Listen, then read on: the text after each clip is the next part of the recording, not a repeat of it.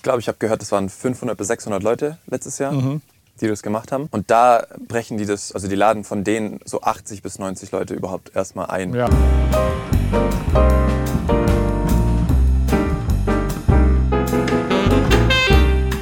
So, dann stelle ich dich mal vor. Wir kennen uns über den Meech, Aber, weil du hast mit dem Meech auch so ein bisschen studiert, Ja. ein Jährchen. genau. Und im Anschluss daran hast du dich dann beworben an der Popakademie in Mannheim, Jawohl. äh, von der ja viele Leute schon gehört haben. Ich würde mal sagen, die hat sich einen sehr guten Ruf erarbeitet. Ja, ja. Und da wollen wir auch ein bisschen dahinter steigen, woher dieser gute Ruf kommt. Hat bestimmt auch damit zu tun, dass sich einfach wahnsinnig viele Leute äh, bewerben, weil es auch einfach äh, total in das reguläre deutsche Bildungssystem integriert ist. Das heißt nicht wie in Amerika man am Ende 200.000 Dollar Schulden hat. Ja. Das ist einfach wie eine normale deutsche Uni. Da kannst du hingehen, da zahlst du zwar auch ein bisschen Studiengebühren, aber du Ja, kannst es ist halt nicht auch nennenswert, ja. ja, es ist nicht nennenswert. Insbesondere wenn man wie du ein bisschen amerikanischen Background hat, dann weiß man das wahrscheinlich besonders zu schätzen. Ja, ja. Da. Und ähm, also das ist sicherlich ein Aspekt. Dann ist es auch so, dass die einfach auch eine super Infrastruktur bieten, Professoren mit Namen haben und dann auch eine große Nähe zu den Major Labels haben, prominente Unterstützer und so weiter und Mhm. Ja, so fort. Ja. Der Sache wollen wir ein bisschen auf den Grund gehen. Ich bekomme hier natürlich schon recht viele Fragen rund ums Thema Bildung, jetzt was Ja. den Bereich Musikindustrie, Producing, Mixing, Songwriting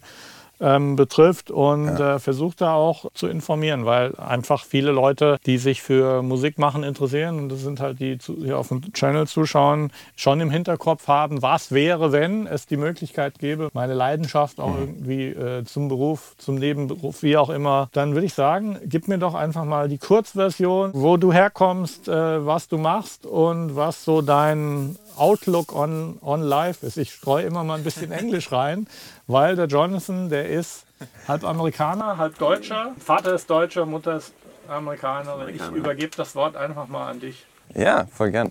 Ja, also ich bin, ich bin der Jonathan, wie schon, wie schon gehabt. Ich bin äh, 22, ich komme aus Augsburg. Äh, da wohnen meine Eltern auch zurzeit. Und genau, ich studiere zurzeit an der Popakademie in Baden-Württemberg. Zweites Semester, oder? ich komme jetzt ins zweite Semester, Ja. genau, das fängt jetzt an. Gerade in den Semesterferien. Und ähm, ja, genau, wie gesagt, ich habe mit dem Mietsch äh, an, der, an der Schallwerkstatt studiert. Die ist da in der Nähe Lörrach. Das ist äh, so im Länderdreieck Frankreich. Das ist eine private Das Akademie. ist eine private, genau. Ja. Die so auch eine ganzheitliche äh, Ausbildung macht, auch zum Musiker und so. Das Besondere eben an der Popakademie ist, dass sie eine von den wenigen staatlich unterstützten Schulen ist, die, die eben nicht privat ist, wo du ja, Popmusik lernen kannst. Also nicht äh, Jazz oder Klassik, sondern dass du tatsächlich ja, eigentlich machen kannst, was du willst. Ob du jetzt eine Metalband gründen willst oder, oder äh, einfach voll Singer-Songwriter-mäßig unter, unterwegs sein willst. Du kannst da echt, man findet da die Unterstützung und äh, einen tatsächlichen Studiengang, wo du ja, das wirklich lernen kannst. Ich kann ja ein bisschen was zum Bewerbungsprozess auch erzählen, wie das da so, so abläuft. Ja, vielleicht am besten deine subjektive Sichtweise. Richtig, genau wie So wie für es, mich war. wie es dir ergangen ist dort. Genau, also da bewerben sich sehr viele, weil es in Deutschland eben nicht so viele Möglichkeiten gibt, ähm, Popmusik zu studieren, ohne an eine Privatschule, also zum Beispiel die BIM in, in Berlin oder, oder da in Freiburg, diese, diese private Popschule oder Ja. wo auch immer in Deutschland oder in England. Die Popakademie ist da eben besonders und man darf sich auch bei der Popakademie darf man nur zweimal eingeladen werden. Mhm. Das macht es äh, auch nochmal interessanter, dass man da einfach nicht sagt,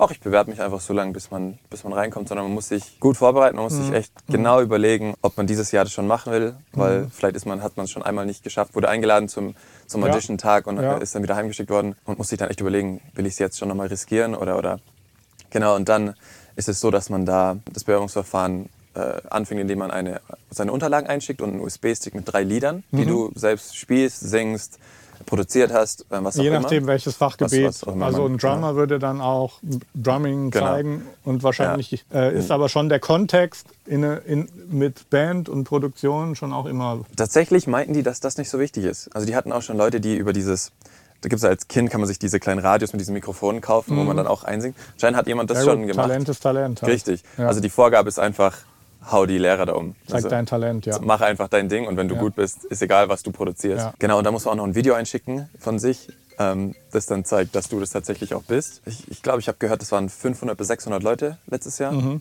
Die das gemacht haben. Und da brechen die das, also die laden von denen so 80 bis 90 Leute überhaupt erstmal ein. Ja. Ähm, letztes Jahr über vier Tage verteilt. Das heißt, äh, ich meine, wir haben ja da schon drüber gesprochen vorgestern. Mhm. Ähm, die sagen dann auch Leuten, hey, äh, bewerb dich mal lieber nicht, weil sonst bist du schon mal, Genau. ein Versuch Richtig. ist schon mal weg. Richtig, ja. Also am Infotag passiert da auch viel Ja, schon. Der war dieses Jahr auch schon. Sie geben dir eine faire Einschätzung, Richtig. ob du überhaupt eine Chance hast. Richtig. Also da, äh, wenn man sich traut, vor den ganzen Leuten sich dann zu Ja. irgendwas vorzuspielen, kriegt man auch das ehrliche Feedback von den Dozenten. Genau. Und dann an diesem Tag sind dann, ich weiß gar nicht, ich habe dann an einem Samstag war ich mit den ganzen Songwritern oder mit der Hälfte der Songwriter und Hälfte der Gitarristen. Mhm. Ich bin mir nicht ganz sicher. Ähm, wurde ich, sa- saßen wir dann alle in, in der Popakademie für den ganzen Tag und mussten morgens Musiktheorie, Gehörbildung, einen Aufsatz schreiben. Ähm, dann haben sie schon Leute heimgeschickt. Tatsächlich Mhm. saßt du da locker zwei bis drei Stunden und hast gebangt, ob jemand mit deinem Bild rauskommt und sagt, Mhm. Daran hat es gelegen. Und dann gibt es den, den Live-Teil, wo du drei Lieder vorspielen musst. Egal was du machst, du musst drei Lieder vorspielen. Mhm. Ja. Da dürfen äh, alle zugucken.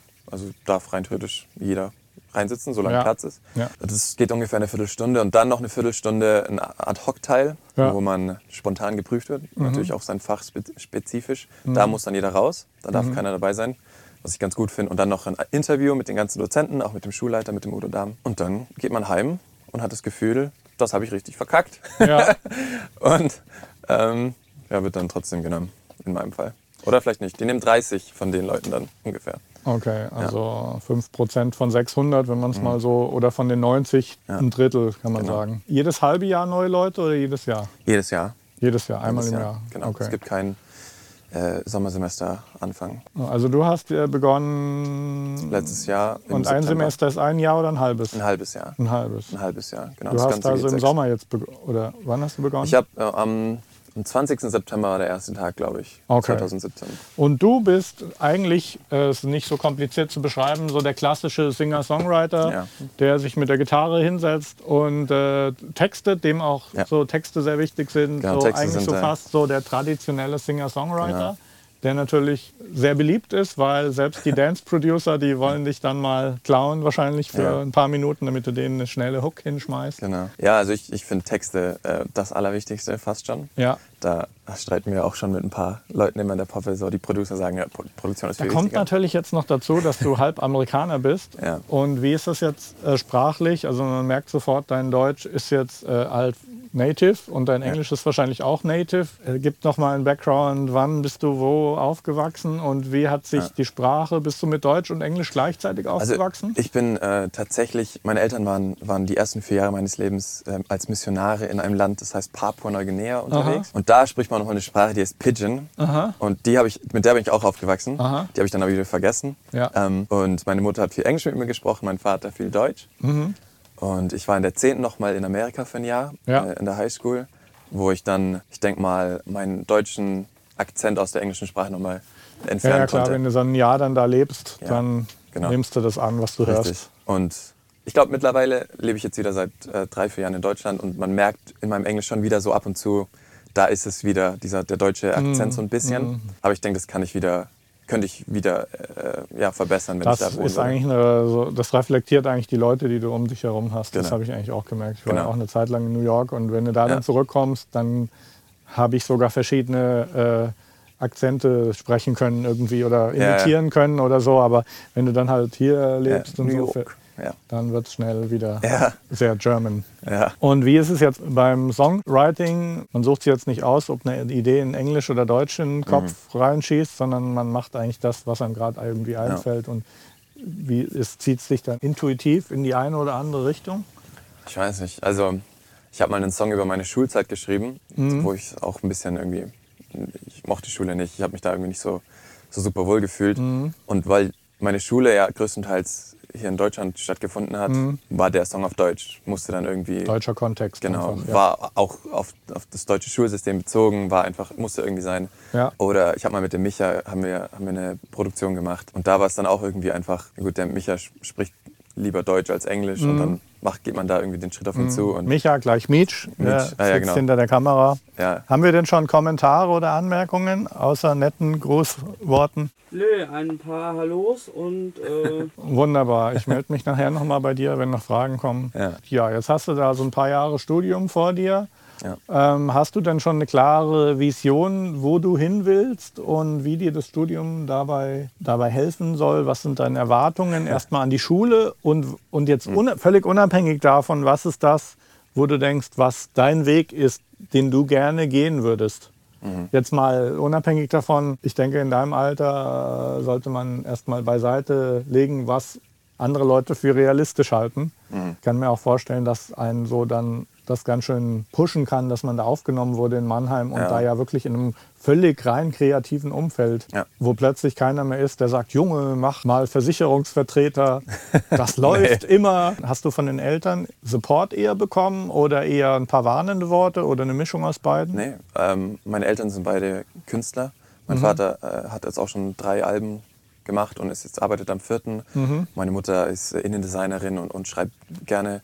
Aha. Und Nee, wirklich nie. Kreativer Background richtig. und irgendwo auch ein genau. Selbstverständnis, genau. ja. dass man mit Kreativität auch Absolut. Geld verdienen kann. Absolut. Ich hatte echt nie das Gefühl, ich sollte mir was Anständiges äh, als, als Beruf zulegen. Oder mm, mm. ich sollte doch jetzt vielleicht nicht so absurd, absurde Träume haben oder so. Das, ja. das war echt, da hatte ich echt Glück. Also da müssen viele, ja, das kann man, viele Kinder gegen das, ankämpfen. Also das kann Vor- und Nachteil sein. Bei mir war es jetzt so, mein Vater, der war und ist auch Musiker, der hat in einer bestimmten Phase, äh, wie ich Kind war, eher dagegen gearbeitet, dass ich Musik mache irgendwie so nach dem Motto, ja komm, ich mache Musik, ich weiß, wie es ja. ich weiß, ja. wie es ist, das wünsche ich meinen Kindern nicht. Mhm. Und äh, das hat dann in mir natürlich so ein Ding erzeugt, dass ich gesagt habe, jetzt erst recht erst und recht. Äh, gegen die Eltern auf. Wobei ja. die Kinder sind halt unterschiedlich. Ja, nicht, der, nicht, alle immer so rebellisch. Der, der, also der eine hat halt das Gefühl, den Eltern gerecht werden zu wollen, was jetzt gar nicht mangelnder Charakter sein muss. Mhm. Es kann auch sein, dass man eine gewisse Dankbarkeit gegenüber den Eltern fühlt oder ja. so und dann sagt, hey, ich habe das Gefühl, ich, oder dass das Vertrauen zu den mhm. Eltern einfach in dem Maße da ist, ja. dass man sagt, hey, ich, irgendwie glaube ich denen, wenn die mir sagen, mhm. mach das und das, dass das gut für mich ja. ist. Bei mir war es dann halt eher Protest den und Anti und so. Ja. Und den Rest der Geschichte habe ich eh schon oft erzählt. Also mein Vater hat sich dann schnell gedreht, wo dann sein Umfeld gesagt hat, hey, das, ja, dein mhm. Sohn, das ist schon okay, das, was der macht. Das also, läuft schon. Also ich habe echt eine gute Beziehung zu meinen Eltern. Ja. Wir reden irgendwie über alles und über viel und, und sind da eine echt offene Familie. Mhm. Und ja, ich meine, die, die fragen sich natürlich dann schon, es schafft nicht jeder Musikbusiness und, und es ist natürlich ein hartes Ding und das, damit haben wir uns dann schon auseinandergesetzt. Die Frage war auch mal, ob ich Musiklehrer einfach werde. Aber das haben sie mir dann eigentlich eher ausgeredet, wenn ich dann eher nur Lehrer macht, damit ich einen sicheren Job habe oder so. Mhm. Das sind ja so Optionen, wenn man sich auskennt mit Musik mhm. und Talent hat, zu unterrichten. Das ist eine Option, die verschwindet ja nicht. Also nee, das stimmt. Das ist ja, das kannst du ja immer machen, so wie du auch ja. immer noch mal noch bei ja. Aldi Regale sortieren kannst oder ja bei so, McDonalds. es gibt ja so Leute, die, die lieben das zu unterrichten. Und ja. für viele ist es dann so, so eine Notlösung auch manchmal. Und ja, das stimmt. Das will ich dann nicht. Also ich hatte auch schon Lehrer, die Lehrer als Notlösung gemacht haben. Und das sind mhm. dann nicht die guten Lehrer, die man ja. dann hat auch. Da ist es dann natürlich, äh, also um nochmal auf die Pop-Akademie zurückzukommen, zwar dann auch für den Rest der Familie, die mich nicht so oft haben spielen sehen und wo das natürlich dann ist, okay, der will Musik machen, ähm, war das natürlich dann schon nochmal so ein Aha-Moment, als ich es dann auf die Pop-Akademie geschafft habe. So, mhm. aha, vielleicht ist es dann doch ernster, als wir dachten. Vielleicht ist da doch mehr Substanz hinter als nur, ja, der will halt Musik, äh, Musiker werden, weil jeder denkt, dass er das machen will und äh, mhm. ja, schnell reich werden oder was auch ja, immer. Ja, das, das ist ein Phänomen, was man eigentlich ja äh, jetzt nicht sieht, wenn ein Kind sagt, ich will jetzt Jurist werden und ich bewerbe mich jetzt oder bei Medizin, was ja auch schwer ist, einen Platz ja. zu kriegen. Äh, das sieht man traditionell jetzt nicht aus Eltern- oder Großelternumfeld, dass jemand sagt, ah, um Gottes Willen, Medizin, tu dir doch jetzt sowas nicht an, sondern da ist es, glaube ich, eher so, dass das Umfeld immer sagt, ah, Medizin, ganz toll. Ja. Und äh, ja, was für ein tolles Kind bist ja. du. Ja. Ähm, das ist bei Musik dann schon anders, gell? Ja. Nee. Also da zeigt sich dann subtil doch der kleine Unterschied, ich meine, was die gesellschaftliche Anerkennung betrifft. Und natürlich manchmal die Frage auch, ob es auch nicht so ist, ob die, dass die Eltern sich manchmal auch so ein bisschen auch definieren darüber, was dann ihre Kinder machen oder. Absolut, ja. Ich meine, das Problem ist, es gibt genug Leute, wo man dann auch mal eben eine Produktion, so eine Heimproduktion hört, wo man sich dann denkt, oh, ähm, ja, ich will mir das nochmal überlegen oder, also leider so oder wo das dann auch ein, weißt du, wo, wo dieses, ähm, dass man Musiker werden will und, und ah. da ins, ins Spotlight dass das eigentlich das echte Talent einer Person verhindert. Also mm. wo mhm. man sagt, hey, du, du bist aber ein krasser Koch, warum, warum mm. hast du dir das in den Kopf mm. gesetzt, Musiker zu werden? Und das ist dann echt nochmal gut, ähm, auch auf der Seite Feedback zu hören, ey, vielleicht ist es nicht für dich, vielleicht, aber auch das Feedback, hey, du musst, du weißt schon, dass du es nicht werden musst. Ja, also dass du Gut, äh, ich meine, da ist natürlich jetzt für die, die dann an der Popakademie genommen werden, ist das natürlich ein äh, positives Signal. Ja. So, du bist auf dem richtigen Weg. Ja. Und so wie du es beschreibst, ist es auch so, dass es so hart ist, dass es wahrscheinlich tatsächlich so ist, dass die Leute, die dann da genommen werden, wahrscheinlich von der DNA her bessere Voraussetzungen haben, das irgendwie zu schaffen. Auf der anderen Seite habe ich auch erstaunliche Geschichten erlebt von Leuten, die bei mir im Studio waren, was vorgesungen, gespielt oder sonst was haben, wo ich gesagt habe, hm, eher das- nicht ist das, ja. irgendwie. Und du siehst dann, wenn es jemand dann wirklich will und, und dann auch gnadenlos diesen Weg weitergeht, dass es dann tatsächlich auch Fälle gibt, wo Leute, Mhm. die erstmal eine allgemeine Ablehnung erfahren, tatsächlich dann am Ende doch schaffen. Ja. Ähm, das ist ja aber sehr schwierig, da natürlich ein Urteil abzugeben, weil Ja. das ist eine ganz dünne Linie zwischen, okay, wenn du weitermachst, durchziehst, kannst du es schaffen und so ganz ehrlich, ja, lass es lieber bleiben. Das ist sehr schwierig. ist schwer. Das ist sehr, sehr, sehr, sehr, sehr, sehr, sehr, sehr schwierig. Ja. Also ich würde mal sagen, wer wirklich, wer wirklich dann versucht, auch irgendwie damit Geld zu verdienen in irgendeiner Art und Weise, Mhm. letztlich, ob du es dann als Beruf machen kannst, hängt ja auch viel damit zusammen, ob du es irgendwie schaffst, es zu monetarisieren in irgendeiner Art und Weise. Weil Mhm. Ja. komischerweise, wenn du damit Geld verdienst, dann sagt plötzlich keiner mehr, hast du das Problem. Talent. Absolut, klar. Ja. Also das ist dann, Ja. ich würde mal sagen, das beste Indiz dafür, dass jemand es vielleicht nicht hat, ist, wenn er schon ein paar Jahre versucht, es irgendwie zu monetarisieren und es fast schafft es halt nicht- partout nicht, das zu monetarisieren. Es gibt auch Fälle, wo jemand das Talent hat, aber das Know-how irgendwie noch fehlt. na, das, eine gewisse unternehmerische Ader ist Genau, halt doch ja. auch als selbstständiger Künstler immer eben notwendig. Und meistens äh, ist so eine Komponente ja schon wichtig irgendwie, Mhm. weil selbst wenn du jetzt dann an einem Theater irgendwie arbeitest, hast du wechselnde Engagements, musst dich bewerben. Mhm. Und so ein bisschen so ein, äh, ja, so ein Gefühl dafür, welchen Weg man gehen muss, Ja. Mhm. dann, um dann Geld damit zu verdienen, ist, glaube ich, schon wichtig. Ich hatte jetzt noch nicht von dir den Punkt gehört, was jetzt letztlich so das ultimative Ziel ist, wo du, Ja.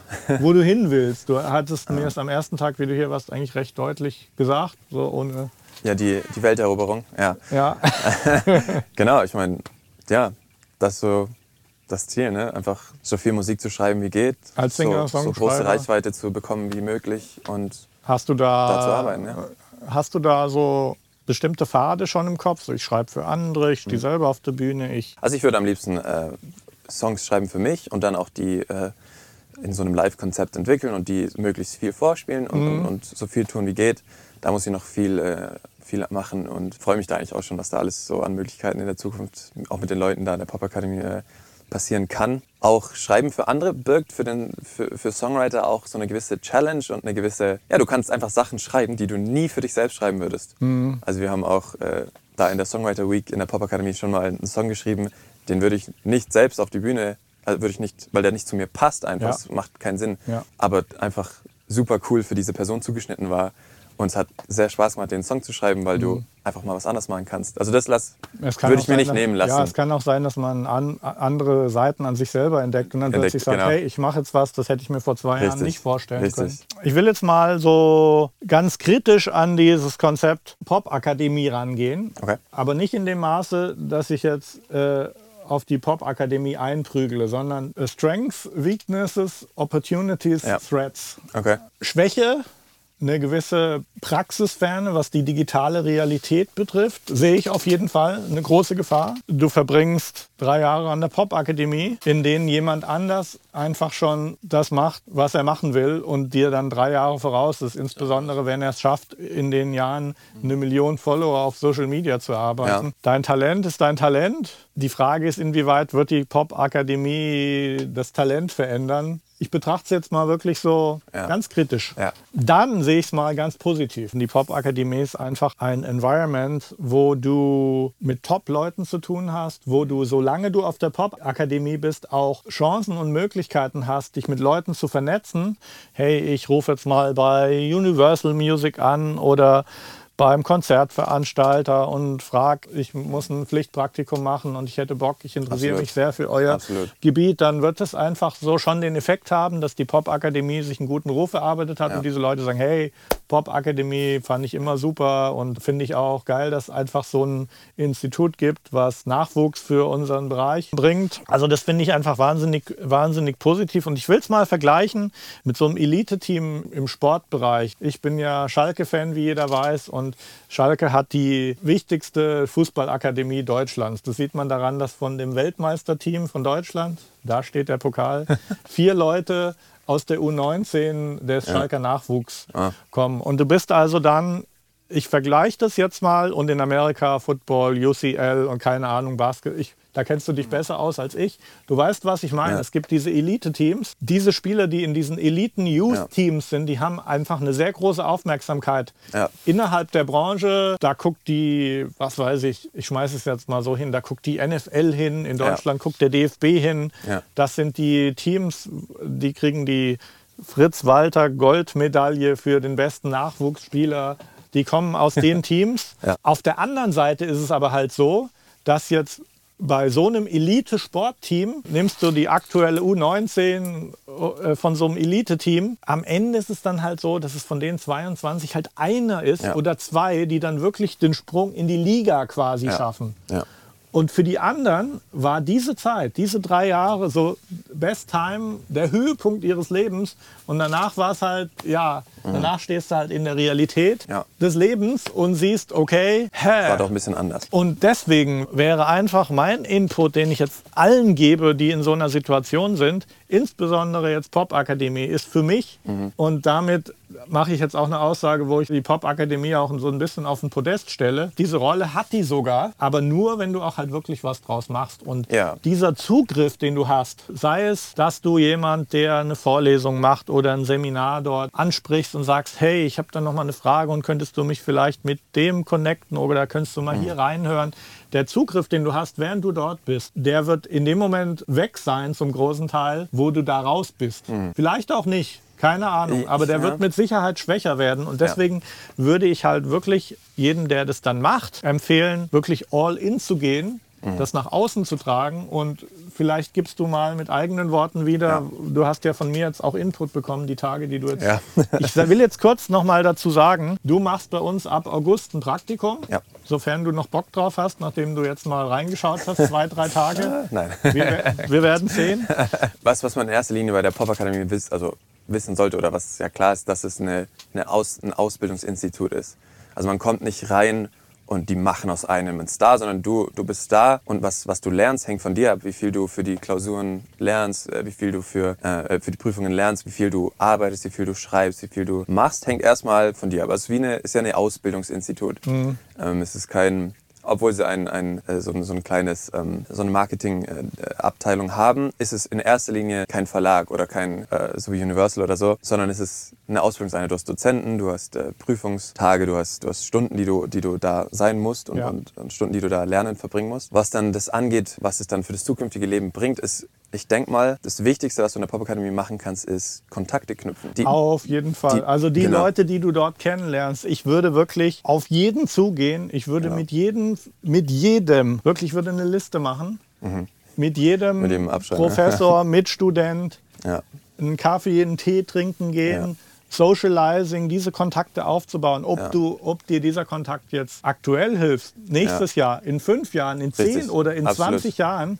Aber das ist einfach, Richtig. da hast du einen Zugang zu Leuten, den du nie wieder so auf einen So Fleck intensiv auch nicht. einfach bekommst. Ich meine, die Leute sind da so gut. Die Leute, die mit mir angefangen haben, sind in was auch immer sie Spezia Spezialisten sind, Ja. so gut, dass es einen am Anfang äh, depressiv gemacht hat. Also leicht, also du denkst ja, wie, wie kann das sein? Wie können Leute alle so talentiert sein? Wie können so viele, äh, das Talent ist einfach so abnormal hoch, dass da, dass da in, dieser, in dieser Schule ist. Und ja, also ich meine, es wird schon viel getrimmt auf Live. Live-Musik wird viel. Also wir haben da echt viele Live-Prüfungen, müssen echt konstant schreiben als Songwriter. Ja, und was dazu kommt, sind auch, dass du, du hast ja, die Dozenten sind nicht einfach irgendwelche Leute, die es die sich gedacht haben, ach, ich muss jetzt irgendwie noch einen Lehr Lehrstuhl annehmen, damit Ja, ich irgendwas genau. das noch füllen kann, sondern es sind Ja. Leute, die im Musikbusiness auch Erfolg hatten und wirklich wissen, wovon sie also da hast du da die Leute vom Xavier Naidoo, den Florian Sitzmann Mhm. ähm, und den Frank Itt und, und den Udo Dahm, der ja auch schon äh, massig Erfolg hatte als Schlagzeuger. Und das sind da die Leute, die da sind. Das sind keine weltfremden Leute. Oder wir hatten da die Gründer von Vevo Deutschland, hatten wir da als, als Dozenten für nur eine Stunde. Oder mhm. die Chefs vom SWR 3. Also das sind Leute, die, die wissen, was sie machen. Die wissen, wie das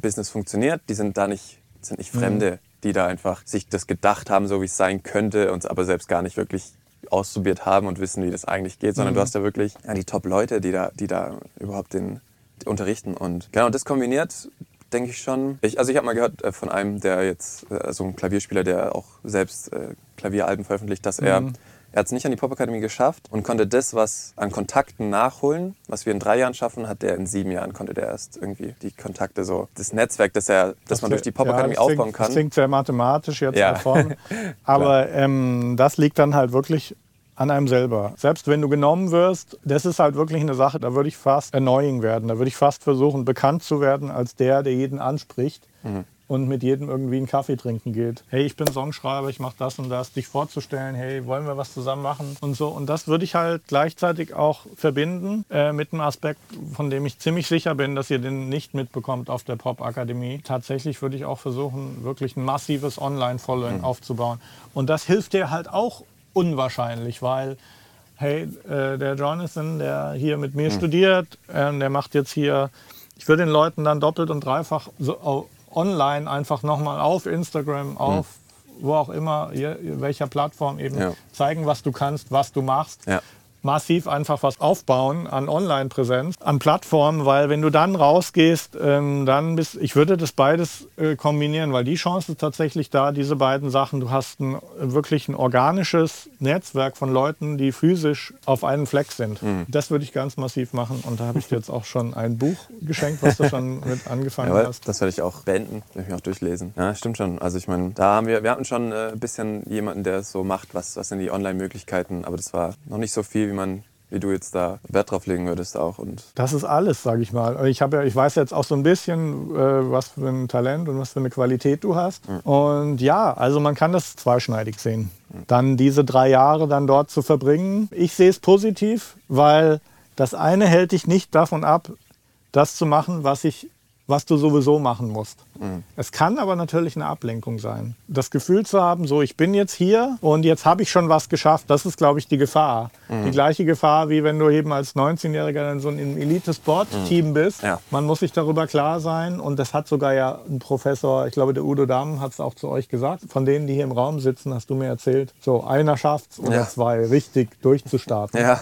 Also das ist halt dann das doch die Realität und das finde ich auch gut, dass sie das euch so sagen. Ja, genau. Und dann müssten sie euch aber auch sagen, okay, was ist jetzt the missing element? Mhm. Wo kann jetzt jemand, der das Megatalent hat, die Reichweite bekommen, weil du brauchst am Ende die Reichweite. Mhm. Ich sehe das äh, vergleichbar mit der Gefahr, äh, in eine Falle zu geraten, wenn man einen Major Label Deal irgendwie landet.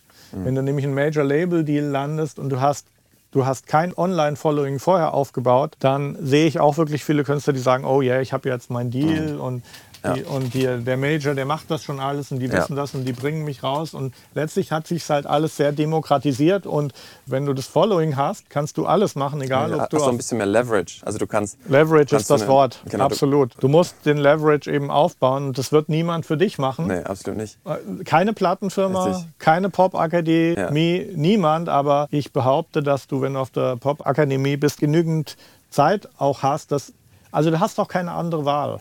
Nee. Und wenn du dann halt erstmal draußen bist und hast das nicht gemacht, mhm. ich sehe da schon eine Gefahr. Aber diese Gefahr ist keine, die man der Schule mhm. zuschreiben kann.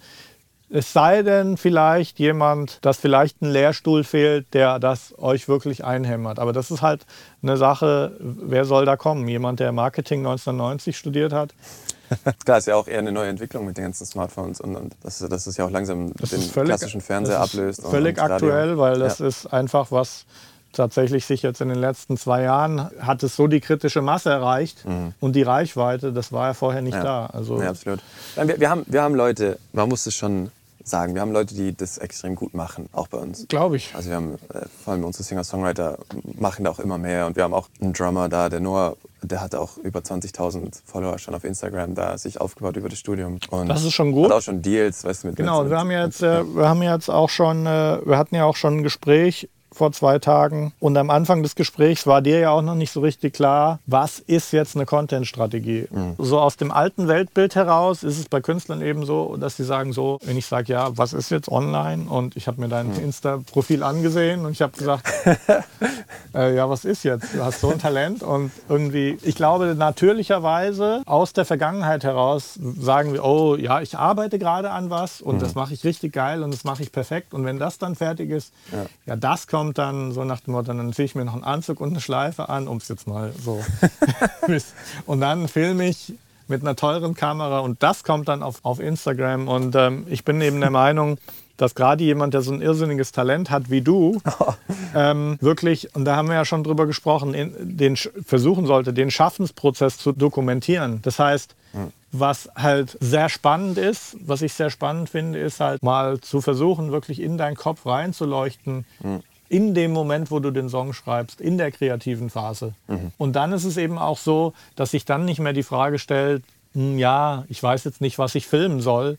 Ich habe keine Lust, immer mein Essen zu filmen und wie ich im Bus oder im Zug sitze. Oder beim Aufstehen die, Ja, ist ja auch. die Haare. Kann ich nachvollziehen. Wenn du allerdings wirklich den Leuten viel von deinem kreativen Schaffensprozess zeigst und dokument, dann hast du das Problem nicht mehr. Gerade als jemand, der an der Popakademie ist, ist es ja so, ihr seid ja kreativ, ja, den ganzen Tag. Also nicht den ganzen, aber mehr als die meisten. Es gibt unheimlich viel, was man zeigen und dokumentieren kann. Und dann ist es einfach nur, du zeigst deinen Tag und ich behaupte mal, das Talent, das sehen die Leute dann auch einfach schon. Und dann, wie gesagt, der Tipp, den ich halt immer wieder gebe oder die Herausforderung, Quantität ist viel wichtiger Ja. als Qualität. In deinem schlechtesten Song wird man immer noch hören, dass du talentiert bist. Der Unterschied zwischen einem Song in einem Jahr auf Social Media zu posten und 100 ist halt die hundertfache Chance, Ja. dass jemand das spezifische Und die sagen, wow, das möchte ich. Du, weil du, du ja, weißt ja nicht, mit was sich die Leute am Ende identifizieren. Richtig. Ja, die Leute sind immer, die Masse ist immer schlauer als man selbst. Man weiß ja nicht, man kann die ja nicht vorhersagen. Genau. Ja. bin ich auch recht froh, dass du mir da den Kopf so ein bisschen gewaschen hast. Ihr wisst alle, was wir hier predigen den ganzen Tag und ich will da Ja. auch wirklich viele mitnehmen. Und es ist halt auch für meinen Ruf so, ich kann jetzt nicht erlauben, dass du hier Praktikum machst und dann gehst du da raus und dein Instagram-Profil sieht immer noch so aus wie vorher. Ja. Dann sagt mein Social-Media-Kunde, den ich berate, der mir jeden Monat Geld dafür zahlt, dass ich ihm sage, was Ja. er machen muss, sagt, ja, dein Praktikant, Der macht nichts. der macht ja das noch nicht mal. Der weiß gar nichts. nee, ich freue mich ja da auf die Zeit, dass du da. Verstehst du? Es Absolut. geht hier ja, um meinen. Ruf. Absolut. Ich, ich kümmere mich um deinen Ruf. Das werde ich schon machen. nee, ich freue mich da auf, auf Das die ist Zeit. soweit der Input. Ansonsten bin ich super happy, äh, freue mich auf die Zeit. Wenn du es Ja. dir nicht nochmal anders überlegst, du hast jetzt, äh, du bist jetzt mal drei Tage hier gewesen, bis morgen noch. Ja, was gibt es sonst noch? Was für einen Ausblick? Wie geht es jetzt weiter bei dir? Das war hast, jetzt, äh, äh, war, hast du jetzt, habt ihr auch Semesterferien? Wir haben jetzt noch Semesterferien bis Anfang April so grob. Also jetzt nur noch den Und Monat. Genau. Und dann fahre ich jetzt, also die Woche fahre ich noch weiter nach Bielefeld und ich plane so eine kleine, so eine kleine Tour mit einer anderen Songwriterin, Mhm. wo wir einfach mal schauen, was wir da für ein Konzept und so. Die kenne ich aus der Schallwerkstatt, ist die Luisa Müller. Könnt ihr auch auf Facebook und Die kenne ich sogar auch, Instagram Mhm. nicht persönlich, auschecken. aber Ja, genau. die stalk ich immer auf Instagram. ja, die macht coole Bilder. Ja. Die hat, die hat Die macht auch coole Musik. und sehr coole Musik. Das Ja. ist natürlich viel wichtiger. Ja, gut aussehende Menschen sollen auch Bilder von sich machen. natürlich. Richtig, richtig. Und genau, mit der mache ich das so ein bisschen und dann geht es wieder heim. Und dann im April geht es weiter mit Studium und Mhm. Songs schreiben und lernen und studieren und posten auf Instagram. Genau. Genau. werde ich da im Auge behalten. Also ich hoffe, wir haben äh, entweder Leuten die Anregung gegeben, über die Popakademie was zu erfahren. Ja. Ich würde gleichzeitig auch sagen, ähm, ja, wer da nicht hingeht oder nicht genommen wird, das, die entscheiden jetzt nicht über deine Karriere. Richtig. Ich, ich, bin auch 100% davon überzeugt, dass nicht jeder, der es auch mal schafft, an der Popakademie richtig ist. Also ich denke nicht, dass es für jeden ist, dass es für jeden das Gesündeste ist, da hinzugehen. Auch ich denke, dass, dass viele, die da hingehen, das richtig brauchen und das richtig gut für die ist. Aber ich denke, viele werden alleine oder, oder einfach dann ihr Ding weiterzumachen, daheim besser beraten auch manchmal. Aber wenn man dann natürlich da ist, würde ich halt den Input geben, dann Absolut. nehmt wirklich Alles alles, mit, geht 100% all in. Und das, das gesamte Kontaktnetzwerk, Professoren, Mitstudenten, Universal Music, die Majors sind auch gut am Start, sind auch ein bisschen darauf angewiesen, weil es gibt ja auch da glaube ich, einen Schwerpunkt Musikbusiness. Das heißt, zukünftige A&R-Leute, Musik-Marketing-Manager. Finde ich auch sinnvoll, dass Leute da auch aus dem Umfeld kommen, wo sie auch mit Künstlern und Songwritern zu tun haben. Genau, also wir haben 30, also ich studiere einen, einen Studiengang, der heißt Popmusik-Design mit Hauptfach äh, Songwriting und Gesang, Ja. im Nebenfach Piano, wo man aber auch Gitarre machen kann. Da kann man dann die ganzen Instrumente, Gitarre, Bass, Schlagzeug, Piano und ja eben Gesang. Oder dann gibt es noch den Studiengang Weltmusik, Ja. da wo man wirklich echt alle Instrumente studieren kann, die einem so einfallen. Und dann haben wir noch einen Studiengang, der heißt äh, Musikbusiness, wo es auch ungefähr gleich viele äh, Leute sind, die da das studieren wie die Popmusikdesigner. Aber innerhalb der, der Popmusikdesigner, wenn ich da nochmal nachhaken darf, gibt es dann aber auch jetzt Leute, die machen Schwerpunktmusik vielleicht. Was würde ich jetzt machen? Ich würde, würde ich dann Musikproduction dort machen? Ich denke, wenn du, wenn du Musikproduktion, ähm, wenn das dein, dein Hauptziel ist, würde ich das machen. Ja. Ähm, aber du könntest, glaube ich, auch, wenn es da, ich glaube, du könntest auch Musikbusiness studieren. Obwohl du als PMDler, also Popmusikdesigner, haben wir auch das Grundstudium, wo wir auch äh, Grundkurse im Musikbusiness haben. Also wir lernen auch über die GEMA, über Vevo. Nicht Mhm. so viel wie die Musikbusiness-Leute natürlich.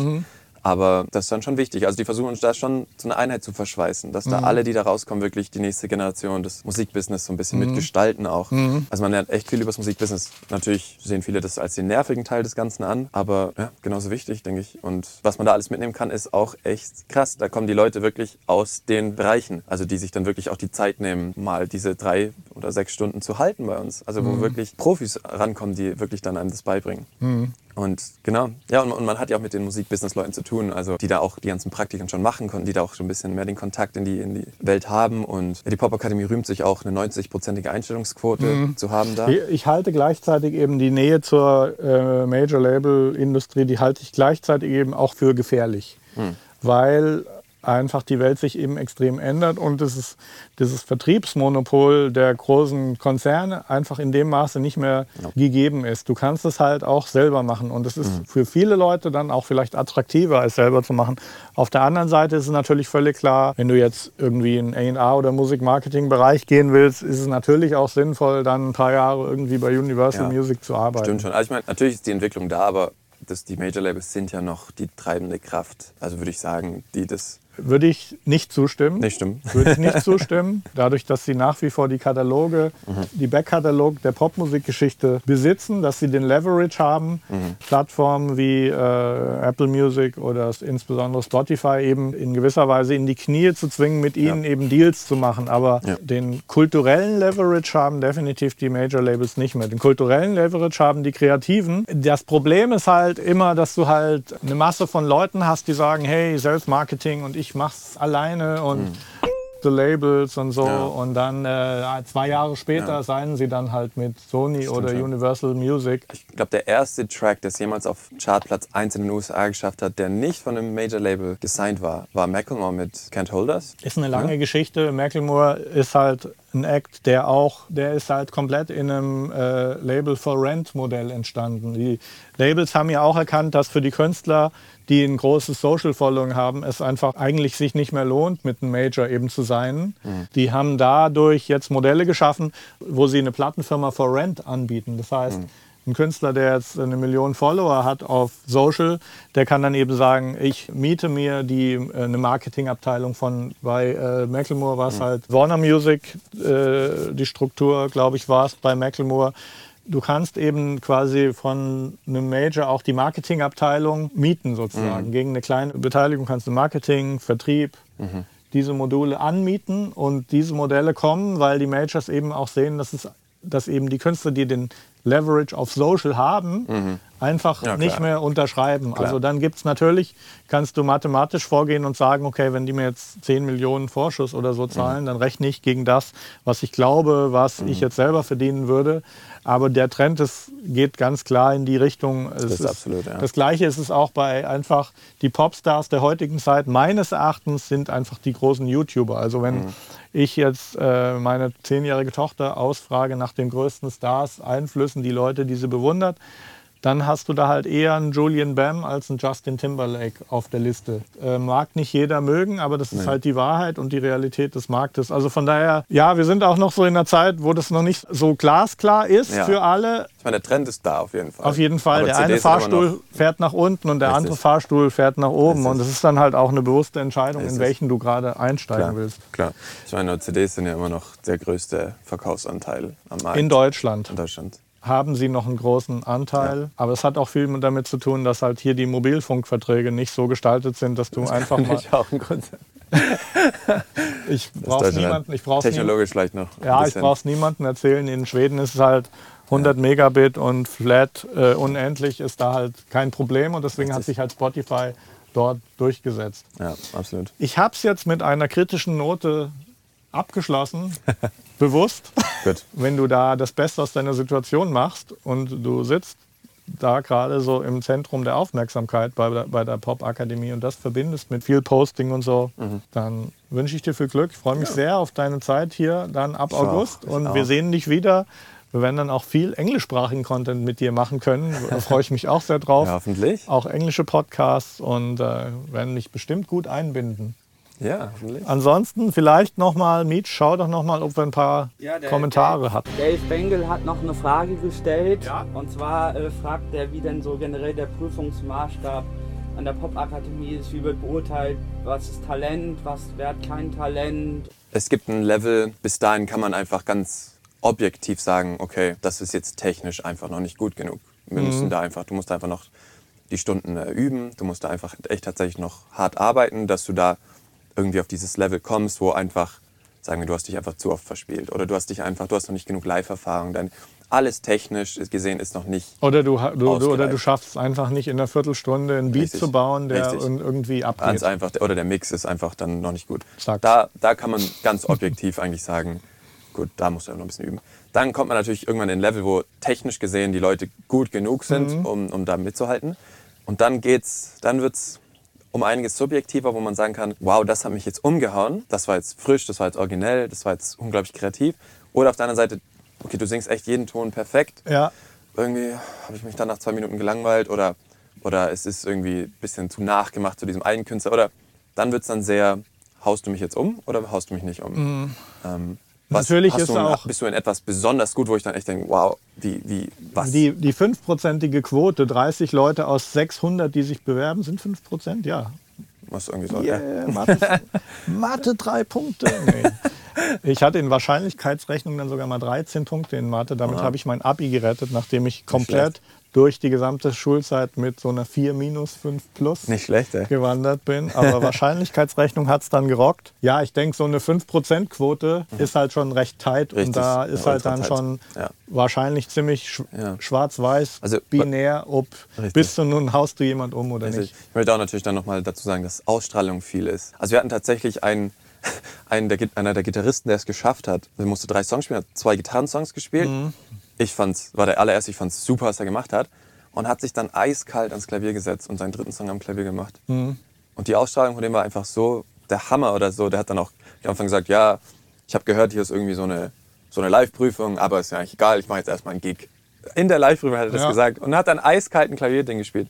Und der studiert bei uns, weil er da erstmal technisch uns umgehauen hat, dann mit seiner Ausstrahlung, mit seiner so Selbstsicherheit und, und einfach wie er da so das, den Song dann auch gespielt hat, einfach ein, ein klarer Kandidat war. Äh, der Eddie fragt, übt ihr eigentlich auch noch? Und wann würde ich mal dazu addieren? Also geübt wird immer.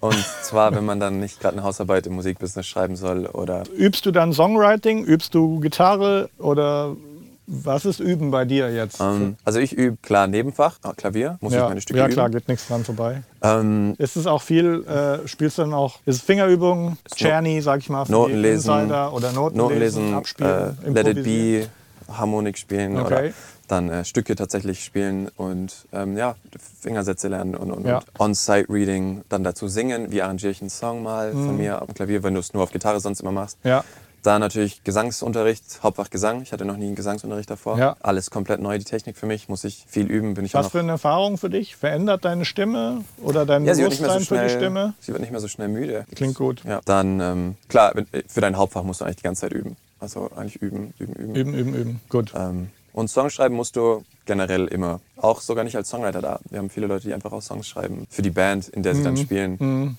Als Nicht-Songwriter. Ja, das heißt, da muss man auch keine Angst haben, dass. Ich würde schon gerne Gitarre studieren, aber dann will ich das Songwriting nicht vermissen. Das Und äh, wie, ist jetzt, Kein wie ist das Programm jetzt äh, gestaltet? Also sag mal so, äh, ich will jetzt nicht sagen, wie viel Freizeit hast du noch, äh, Videogames zu spielen und Netflix zu gucken? Das gibt's nicht. Okay, also es ist schon relativ tight und die achten schon drauf, dass dann die Leute müssen schon Vollgas geben. Ja. Sonst Ja. läuft es auch nicht. Richtig. Sonst fliegst du raus irgendwie. Ja, also feiern gehen tun wir oft.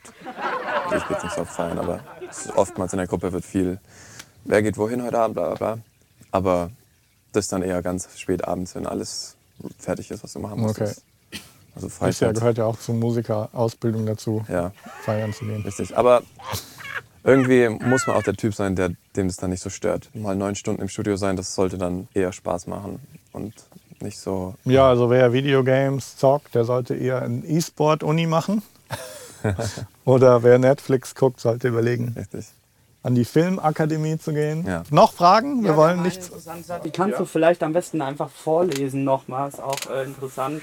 Jan-Henrik Günther, grüß dich und vielen Dank für deine Frage. Der fragt, da es für Einzelkünstler immer schwieriger wird, sich ohne Budget in sozialen Netzwerken durchzusetzen, wird die Verbindung zu Major-Labels, die dann auch die Social-Media-Karriere finanziell pushen, zukünftig vielleicht wieder wichtiger wäre, zum Beispiel ein Justin Bieber bei den heutigen Algorithmen noch möglich? Das ist eine Frage für mich, würde ich mal interpretieren.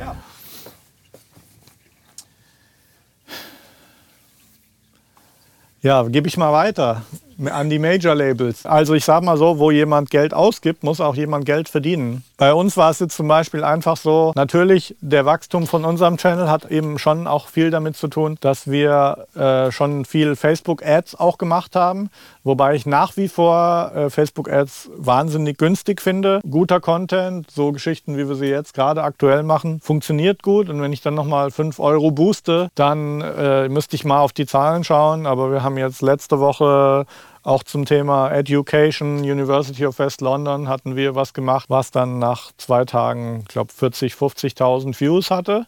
Also wir haben jetzt kein Problem. Es ist aber richtig, dass es erfordert, äh, Ads zu schalten, weil Facebook in erster Linie eine Ad-Plattform ist. Jetzt darüber hinaus mit seinen Freunden sich zu unterhalten. Also wir werden alle auf unseren privaten Profilen sehen, dass die Leute, mit denen wir viel kommunizieren, deren Posts sehen wir auch. Meech, seine Posts werden mir gezeigt, weil Facebook einfach weiß, wir sitzen eh immer am selben Ort.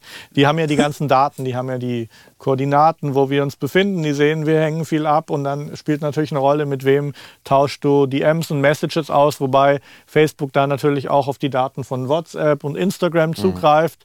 Das heißt, ich, ich kann immer auf meinem privaten Profil mit den Leuten kommunizieren, die in meinem Umfeld sich befinden. Wenn du aber dann wirklich Content pushen willst und neue Leute erobern möchtest, dann muss man Facebook wirklich als Ad-Plattform sehen.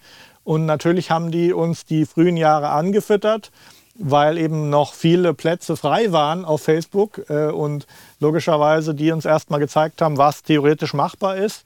Und das, je mehr Unternehmen reinkommen, die Ad-Plattform ist im Prinzip eine Marktplattform, äh, wo eben das Highest Bidding jeweils den Slot bekommt und das wird für jede Post extra errechnet. Wenn ich jetzt also zum beispielsweise mit meinem Buch Your Mix Sucks jemand erreichen will, der sich für Mixing und Plugins interessiert, wie viel mich der Klick letztlich kostet, hängt von zwei Faktoren ab. Zu 50 Prozent davon, wie viel andere Leute diese Person zu dem Zeitpunkt und zwar diese spezifische Person in dem Land, die zu der demografischen Gruppe gehört, ein Real-Time-Bidding-Process.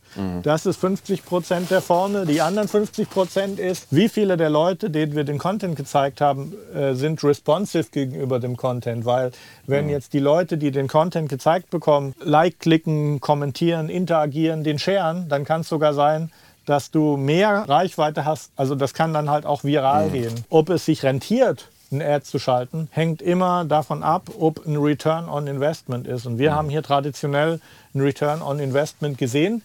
Der wird geringer über die Jahre, was damit zu tun hat, dass in diese Open Market, in diese Bidding-Plattform viel mehr große Unternehmen reingehen. Coca-Cola, Adidas, Nike haben vor zehn Jahren oder vor fünf Jahren oder vor drei Jahren viel weniger Geld in Facebook-Ads investiert, als sie das jetzt tun. Was es mich jetzt kostet, ein Buch zu verkaufen oder einen Menschen zu erreichen, der bei mir mastert oder mixt, da kann ich mir logischerweise jetzt nicht so viel Kosten leisten wie jemand, der ein Auto verkauft oder eine Rolex oder so.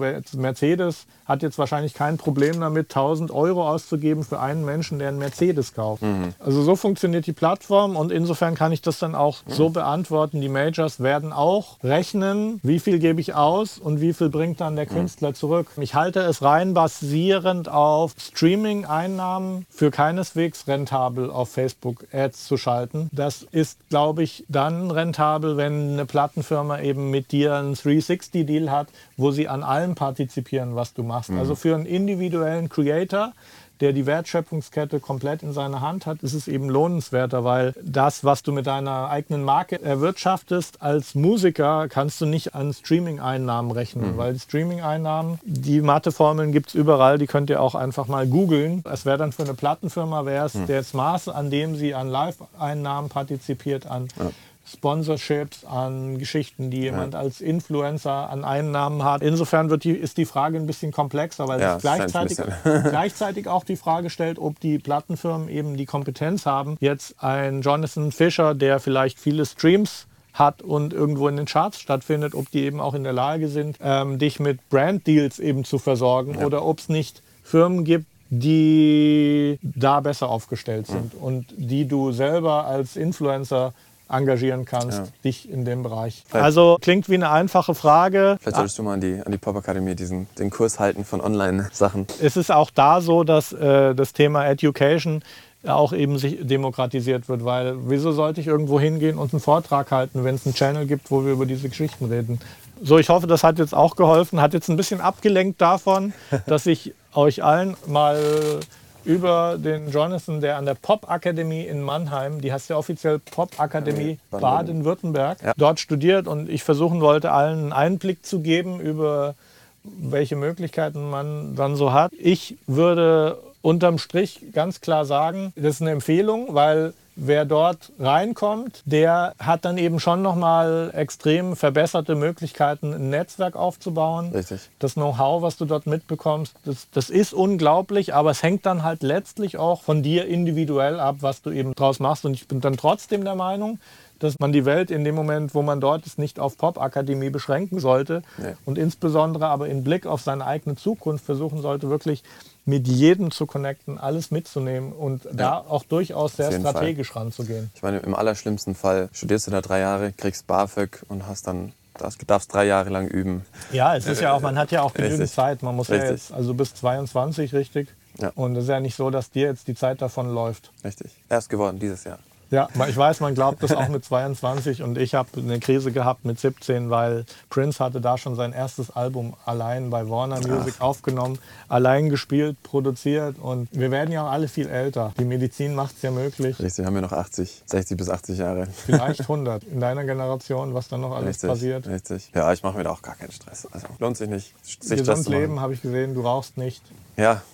Trinkst richtig. nicht, weiß ich jetzt nicht, aber nicht viel. Lebst sehr gesund. Gut, das war's erstmal. Vielen Dank, Jonathan. Es kommt dann noch viel mehr, äh, vor allem dann ab August, wenn du hier bei uns Jawohl. bist. Ähm, ich hoffe, es hat euch ein bisschen Einblick gegeben. Wir hatten ja hier auch schon die Pop-Akademie in Basel am Start. Der Heiko Freund, der das Institut leitet, der hatte mir auch schon gesagt, dass die Pop-Akademie Mannheim auch für deren Institut so eine Art Vorbild war. Also insbesondere finde ich das super lobenswert.